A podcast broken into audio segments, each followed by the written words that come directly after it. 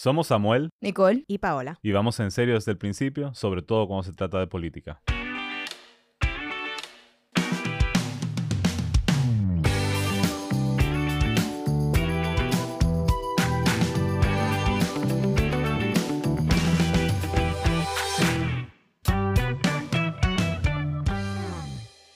Este 12 de abril nos despertamos con la noticia de una alegada alianza electoral entre el PLD, la Fuerza del Pueblo y el PRD para las elecciones municipales y congresuales del 2024. Esta alianza tiene, según la noticia, el visto bueno de Danilo Medina, de Leonel Fernández y de Miguel Vargas Maldonado. Y bueno, señores, después de que sale esa noticia, obviamente vienen todos los comentarios.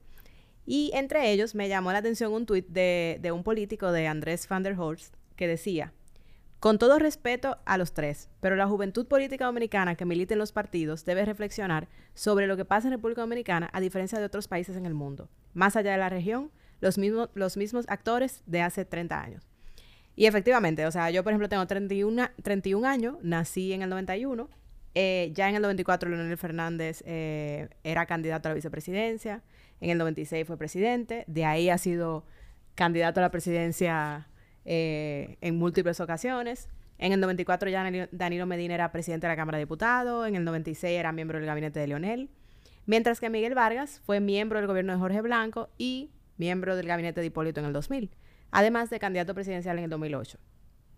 Entonces, bueno, me surgen un montón de dudas a partir de la noticia, a, partir del comentario de Andrés. Eh, y obviamente, ¿quién es mejor que ustedes dos para que hablemos de esto? Porque, ¿Por qué? Porque para mí ustedes son precisamente parte de esa juventud que, que está participando en la política y, y, parte de ese relevo que a mí me gustaría ver. Eh, aunque cuando yo vi el comentario de Andrés, yo dije, vean acá, él le está hablando, él, él le está hablando a la juventud, como diciéndole, eh, ustedes deberían cuestionarse qué está pasando, que no ha, habido, no ha habido relevo. Entonces, la primera pregunta que me surge es, esa, ese comentario debería ser para los jóvenes, debería ser para el liderazgo establecido, que tal vez no ha hecho lo, lo, lo posible para que haya relevo. Eh, ¿Hay que retirarlos a ellos o ellos deberían de retirarse? Esa, esa es la, la, primera pregunta que, que me surge.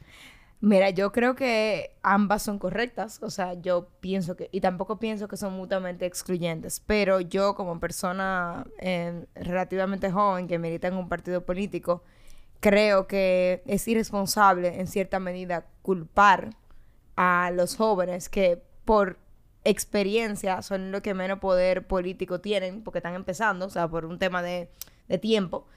Eh, y me parece injusto como decir que los jóvenes, es culpa de los jóvenes que hoy no haya nuevos liderazgos. Pero todo el mundo que ha militado dentro de un partido político o conoce a alguien que ha militado dentro de un partido político sabe los niveles de resistencia que hay hacia el relevo.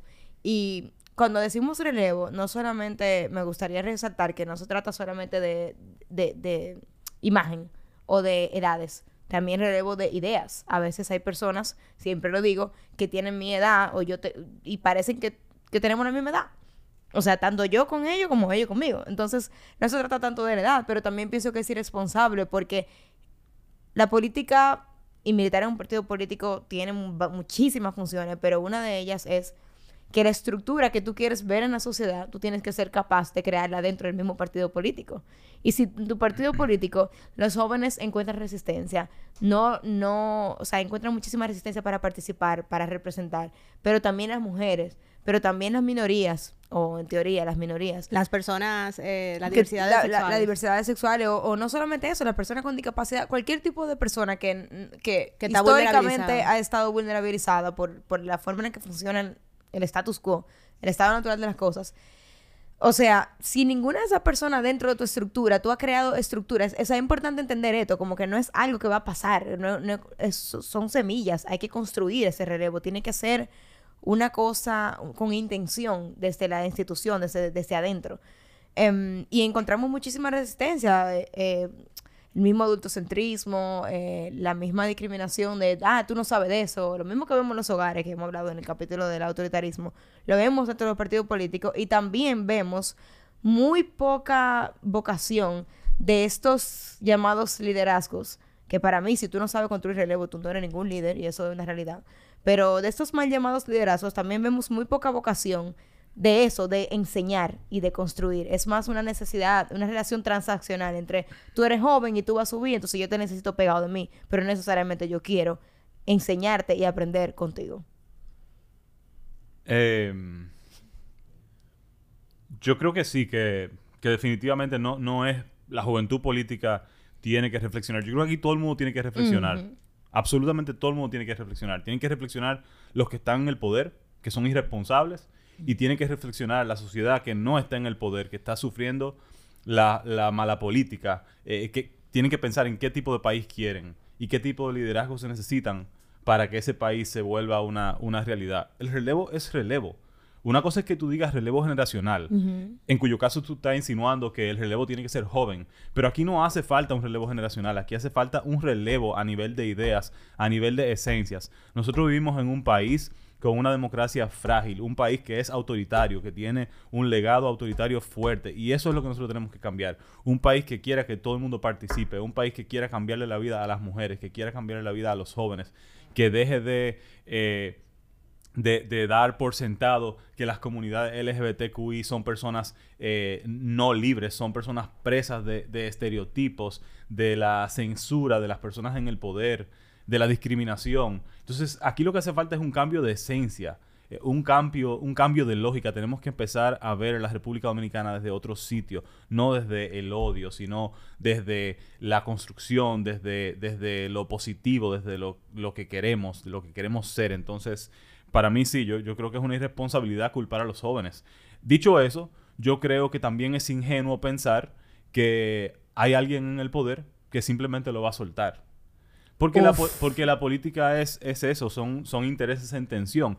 Eh, o sea, esta es otra forma de, de, de, conversar sobre algo que ya hemos discutido en el programa, y es que quien tiene el poder, quien está en una posición de poder, define lo que es de sentido común en la República Dominicana, define la calidad de vida del pueblo dominicano, define el hecho de que hay personas que viven con más privilegios que otros. Entonces, si tú eres el que tiene el control de decidir cómo vive la gente, ¿por qué tú soltarías eso? ¿Por qué tú soltarías tu comodidad? Eso no va a pasar. Que pase en algunos países, fantástico, pero nosotros tenemos que eh, desarrollar instituciones más fuertes, instituciones que sirvan para impedir que hayan personas que se, que se enquisten en el poder, pero también tenemos que tener personas que hagan cumplir esas instituciones, que hagan cumplir esas reglas. No es solamente las instituciones, ahí hay un dilema súper interesante. O sea, aquí siempre se habla de, ah, a mí me gusta el sistema americano de ocho años y nunca más. Pero aquí la constitución se ha, se ha cambiado 40 veces y la mayoría de las veces es para cambiar el artículo que tiene que ver con la reelección. Entonces necesitamos mejores reglas, sí, pero necesitamos gente que esté dispuesta a hacer cumplir esas reglas, que tengan vocación democrática, que tengan eh, eh, vocación de, darle participación a la gente, que le duela que hayan personas que estén sufriendo, que vivan eh, indignamente. O sea, nosotros tenemos que querer construir con todos, entre todos, para todos, eh, pero no desde la exclusión, no desde el odio. Entonces, sí, yo creo que no es culpa de los jóvenes. Ojalá ver a los jóvenes participar en la política, pero tampoco la juventud es garantía de nada. Es más, hay una foto que anda circulando de, de, un político establecido y de un joven que quiere posiblemente ocupar la misma eh, posición y yo no sé cuál de los dos es más conservador o cuál de los dos le haría, le haría más daño a la política o le hace más daño a la política porque ambos están en posiciones de poder. Entonces, el hecho de que llegue una persona joven a una posición de poder no es garantía de nada. Ojalá que quien llegue sea un joven eh, con vocación democrática, un joven con una visión progresista de la República Dominicana, un joven que quiera ponerle fin a la desigualdad en la República Dominicana, pero no se trata de que simplemente sea joven la persona que ocupe la posición de poder. Claro, no son cuerpos jóvenes, son ideas. Son ideas. Son ideas. Eh, pero entonces me, me, surge una pregunta, porque si yo hubiese estado fuera de este mundo político, yo pensaría que es un tema de ego. ¿Cuál, cuál es el afán con el relevo, Paola? O sea, ¿por qué tú crees que es importante? Bueno, porque al final, eh, primero por un tema de participación, de representatividad. Por ejemplo, la semana pasada salió una encuesta, la, encuesta de la Gallup, eh, un estudio que se hizo a principios de abril. Y decía, o sea, cuando preguntan qué tan interesado está, está usted en la política, el 65% de la persona encuestada dice que no están interesadas. Y la mayoría de los que dicen que no están interesados son jóvenes. Entonces yo me pregunto, ¿será que los jóvenes se ven poco representados? Y entonces se crea un círculo vicioso de que como no estoy representado, entonces no me están hablando a mí o no, o no me entienden. Y lo mismo pasa, por ejemplo, con la pregunta de la Gallup de ¿cuán satisfecho está usted con el funcionamiento de la democracia? La mayoría de las personas dicen que están poco o nada satisfechos, el 54%. Y de esa mayoría, el grupo etario que está más insatisfecho son los jóvenes. Entonces, puede, ah, yo, creo que el relevo es importante por el tema de la, de la representación de la juventud, pero también el tema de las ideas. O sea, si nosotros tenemos a los mismos representantes políticos eh, de hace más de 30 años, ¿qué tanto a nivel de idea no podemos renovar como país? Bueno, piensa tú en lo difícil que es que una niña eh, eh, considere la posibilidad de, un gobierno lleno de mujeres cuando lo que ve es un gobierno lleno de hombres. Lleno de hombres. Y, de hombres, además, tomando decisiones que, que, lastiman todos los días a las mujeres. Muy similares ellos, además, los tres. Sí. A nivel de ideas son similares. Eh, al menos los tres ejemplos que, estamos, que y, y, ese es el desafío del que hace política hoy. Ese es el desafío, por ejemplo, mío y de Nicole, que estamos en política. Cómo tú eh, le das sentido a algo para lo que hay pocos referentes. O sea, cómo tú construyes una idea de que lo colectivo es importante, cómo tú construyes la idea de que, de que lo público puede funcionar cuando el propio Estado está apostando en contra de lo público. O sea, cuando desde el Estado se está vendiendo la idea de que lo privado es mejor. Y yo creo que también es preocupante el tema de que a veces, por ejemplo, yo cuando voy a entrevistas y siempre sale el tema de, ay no, porque qué bueno que viene la juventud. Yo creo que ese no es el mensaje. Porque hay mucha gente joven que va a venir y que ya está aquí haciéndole daño a este país, como dice Samuel. Entonces, para mí no se trata de eso. O sea, y creo que un ejemplo que está bastante usado, por ejemplo, el de Pepe Mujica. Es una persona que... ¿Cuántos años tiene Pepe? Yo no sé, como 80 años, ¿no? Sí. Pero, eso, pero en términos de ideas y de lo que hizo y de lo que ha hecho, es más joven que yo. O sea, yo creo que eres hasta más progresista que yo en muchísimas cosas. Entonces, no se trata solamente de eso, pero sí no podemos descartar que hay una importancia de la representación descriptiva, que es lo que dice Samuel, como que si yo no veo mis iguales dentro de una posición de poder, yo no voy a ser capaz de verme a mí misma en esa posición de poder, o va a ser más difícil tener referentes. Y de por sí, señores, ya es difícil tener referentes en un país donde aniquilaron a la clase progresista y la clase que pensaba diferente, o sea, los gobiernos represivos de, Trujillo y Balaguer, eso fue lo, esa fue su su única misión. Entonces, cuando hay una falta de referentes democráticos, una falta de referentes progresistas, una falta de referentes de juventud dentro de los puestos de toma de decisión, yo creo que eso, bueno, yo creo no. La verdad es que muchas veces cuando se quiere medir el índice de desarrollo de los países, hay métodos que miden este, que miden la percepción de la gente basado en qué tanto la gente siente que puede influir y aportar a que su país cambie. Por eso tú tienes países, por ejemplo, como Noruega, que los dominicanos nos gusta hacer chistes con eso, como, ay, los noruegos tienen todo resuelto y aún así se suicidan. Pero el problema es que los noruegos tampoco sienten que pueden, que pueden aportar en la mejora de su país o en el cambio de algunas estructuras, porque todo es muy cuadrado. Entonces, cuando tú tienes una representación tan pobre de nuevos ideales o de y los mismos ideales que nunca han llegado al poder, eso tiene un impacto emocional en la gente que, óyeme, no sé si se ha medido, pero es fuerte porque, por ejemplo, para mí, señores, cuando yo nací, Leonel Fernández era presidente y ahora yo voy a votar por tercera vez y él va a estar en la boleta. Eso, eso te saca a ti como de cualquier tipo de esperanza. O sea, es muy difícil trabajar para generar esperanza, para trabajar para que la gente participe, que es lo que siempre hablamos aquí, que es el fin de todo. Cuando tú ves que esta gente básicamente tienen secuestrado el poder. Pero es como dice Samuel, o sea, nunca lo, van a dejar. O sea, y eso es algo que para mí, y eso ya es una crítica para mí de la juventud. O sea, nosotros tenemos que saber que si ellos siguen ahí, van a seguir ahí porque ellos tienen una capacidad organizativa. Es lo que nosotros venimos diciendo desde el primer episodio. La política está en todo y por eso lo que se difunde desde el Estado permea la sociedad completa y por eso es tan importante que sean demócratas quienes ocupen los espacios de poder. Eso me, me recuerda a algo que anda circulando de que en la encuesta Gallup, por cierto, decían que la educación no es una prioridad que el, el- solamente el 1.4% de las personas entiende que la educación es un tema prioritario. Mientras tanto, están preocupados por otras cosas como eh, su, su integridad física, su seguridad, el alto costo de la vida. Y eso, es, Necesidades y eso es entendible. Pero la forma en la que ese discurso se ha manejado es que, bueno, los dominicanos son unos brutos porque no le dan prioridad a la educación. No. No. El tema es que el liderazgo político no le da importancia a la educación. La educación Exacto. no es una prioridad para, para quienes administran el Estado dominicano. Porque hacen campaña diciendo que la educación es importante, pero entonces intentan recortar el presupuesto, intentan promover créditos educativos, eh, sacrificando la, educación pública. Pero también una persona que no tiene una noción, porque no es que tú tienes que verte joven, pero tú sí tienes que tener, para mí, indispensablemente, una conexión con la juventud. Y cuando digo conexión, no es irse a un barrio, picar una pelota y meterla en un, un cesto de basquetbol, porque eso no es. Eso es caricaturizar a la juventud. Es qué es lo que preocupa a los jóvenes hoy y qué yo estoy haciendo o dejando de hacer que hace que los jóvenes, por ejemplo, se quieran ir de este país. Porque una cosa es que tú te quieras ir porque tú tienes el derecho a migrar. El ser humano siempre se ha movido toda la vida, históricamente. Pero que tú tengas que, por cosas tan básicas como, por ejemplo, mis amigas que viven fuera. Yo extraño tanto República Dominicana, pero yo prefiero vivir en X lugar porque al menos puedo caminar en la calle tranquila. La gente no debería de emigrar por cosas tan básicas. O sea, una cosa es que tú migres porque tú quieres estudiar ingeniería aeroespacial y obviamente República Dominicana no va a ser el lugar, por lo menos por ahora. Pero que tú migres porque tú quieres aceras, porque tú quieres derecho como mujer, porque tú quieres tener espacios públicos de desarrollo comunitario para crear arte. O sea, es muy fuerte y creo que cuando se tiene ese nivel de secuestro del poder, creo que los políticos, y me voy a incluir porque yo soy una mujer política, hemos fallado en ejercer, en hacer un ejercicio crítico, serio sobre nosotros mismos y nuestro accionar.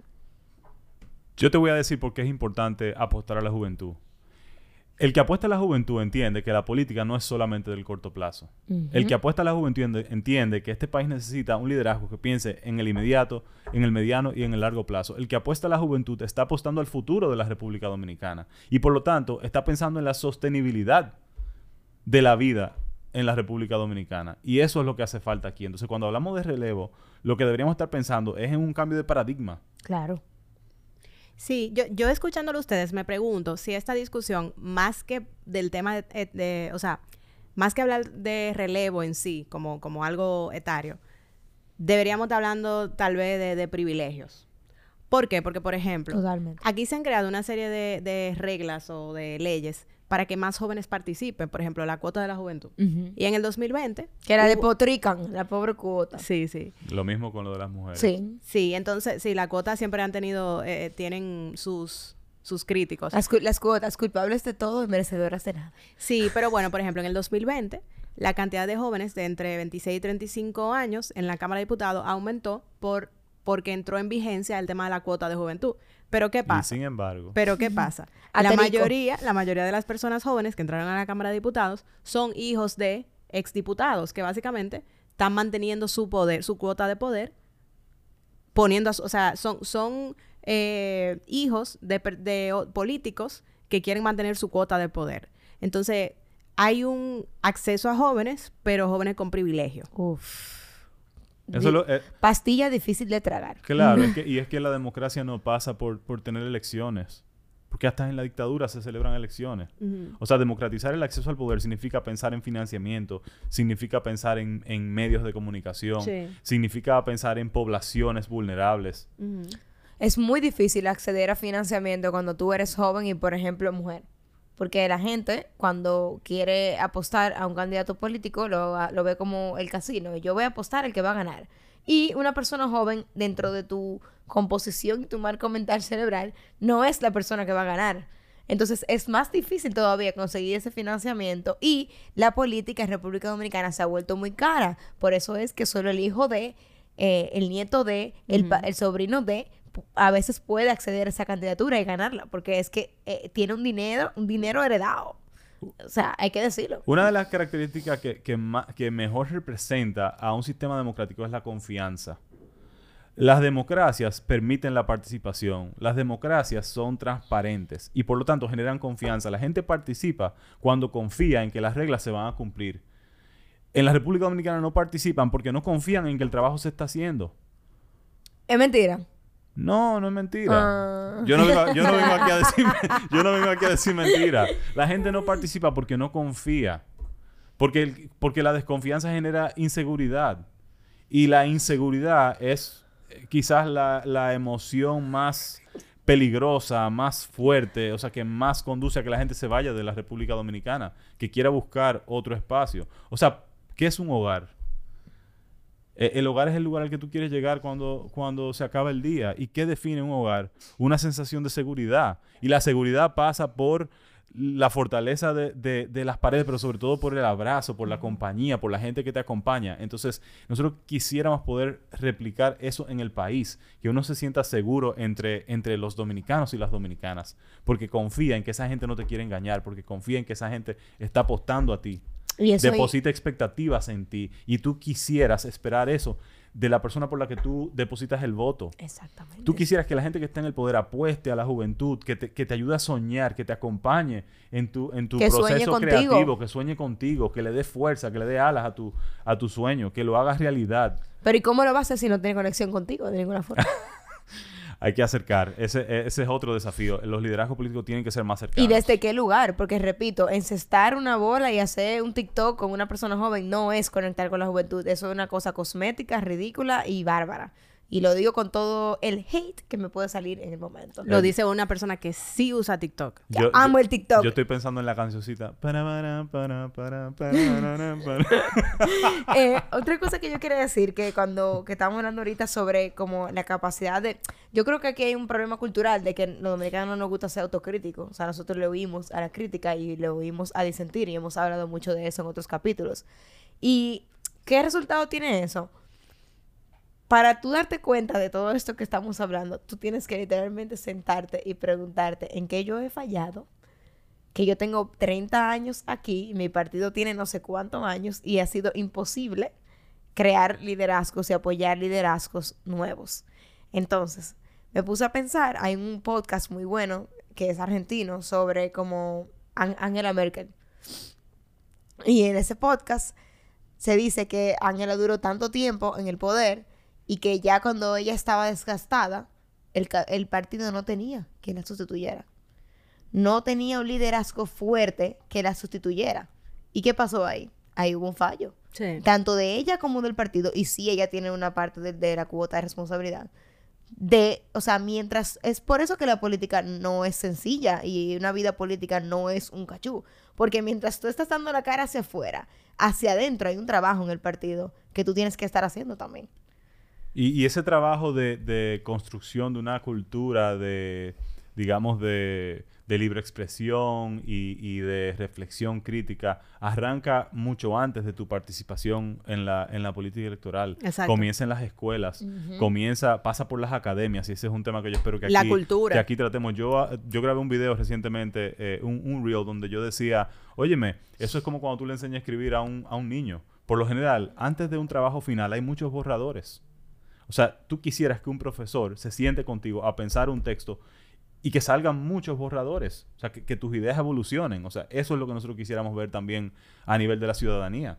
Que la gente tenga la capacidad de, de reflexionar, de, de decir, me equivoqué. O de decir, yo lo puedo llevar un paso más allá. Eh, o, o la creatividad es súper importante, sobre todo cuando tú estás en la oposición, para tú pensar como nuevas avenidas, nuevas maneras de conectar con la gente, porque ya la política no es tan sencilla como ir y tocar la puerta de la casa de la gente.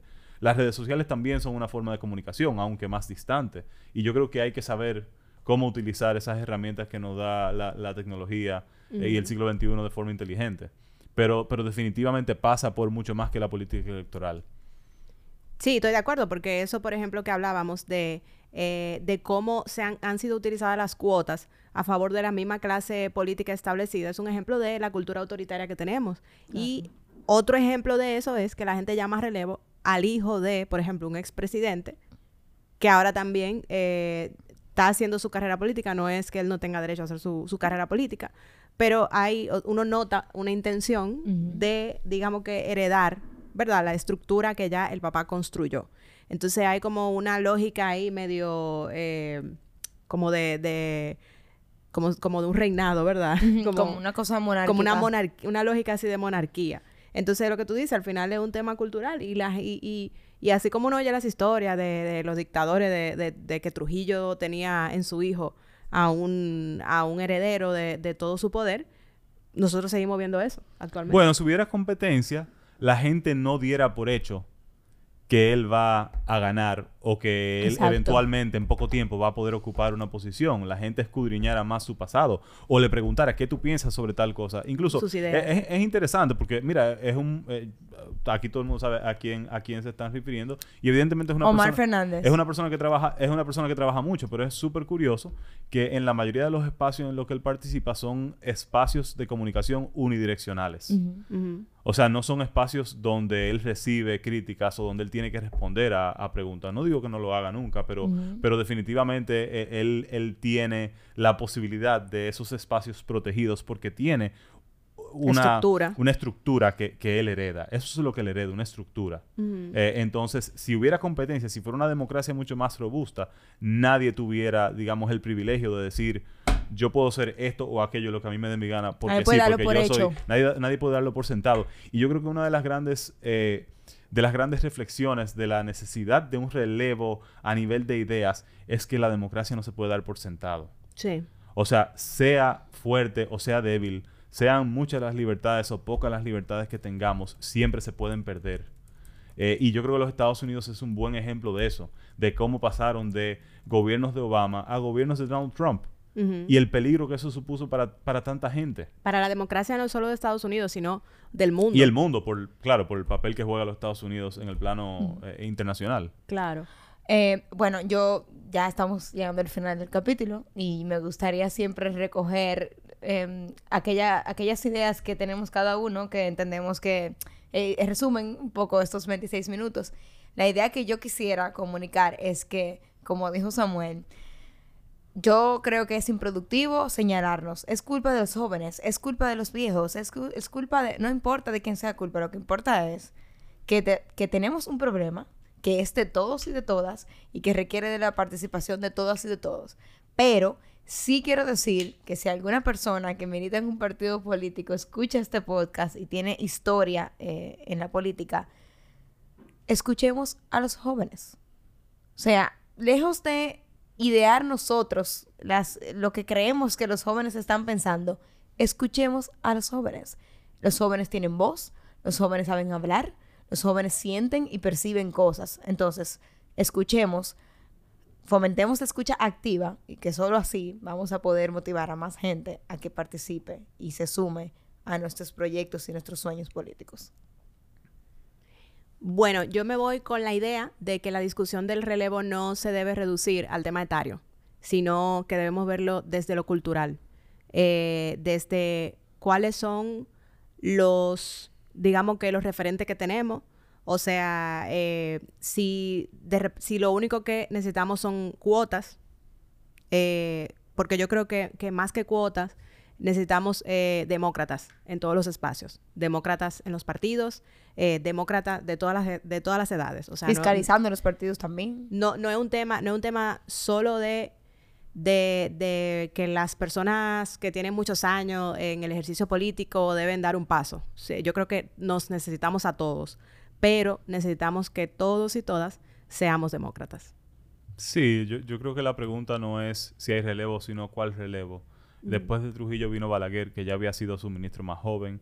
Después de Balaguer vino el PRD y Balaguer de nuevo fue relevo del PRD. Y después de Balaguer vino Leonel Fernández, que llamaba a Balaguer y que lo llama, lo considera el padre de la democracia. Entonces, es e, ese es el relevo que nosotros necesitamos. Una persona que enaltece a Joaquín Balaguer. Yo no lo creo. No. Entonces, la pregunta no es si hay relevo. Siempre hay relevo. Siempre va a haber una nueva persona eh, al frente eh, de, de, del país. Siempre va alguien ocupando la, la, silla. La pregunta es, ¿qué tipo de persona? ¿Qué quiere esa persona para la República Dominicana? ¿Qué tipo de país queremos? Y con eso, ya me están cortando aquí. Y qué bueno que tú dijiste eso, porque dejamos una tarea para los oyentes. ¿Recuerdan? Queremos que nos respondan vía las redes sociales o donde quieran. ¿Cuál es cuál relevo dominicano, aparte de lo que mencionó Samuel, ustedes consideran importante o que cumplieron, cumplió algún papel, porque nosotras haciendo el capítulo estábamos tratando de encontrar uno y no sabemos ¿Qué si, tipo de país quieren? si es que somos picky, pero no lo encontramos. Entonces, ilumínenos y díganos cuál relevo ustedes piensan que es interesante conversar y hablar sobre él. Que sirve de referente en República Dominicana. Exacto. Bueno, señores, muchas gracias. Síganos en TikTok, en Instagram, en Twitter, en YouTube, como En Serio desde el principio. Un abrazo. Besitos. Y ahora un café.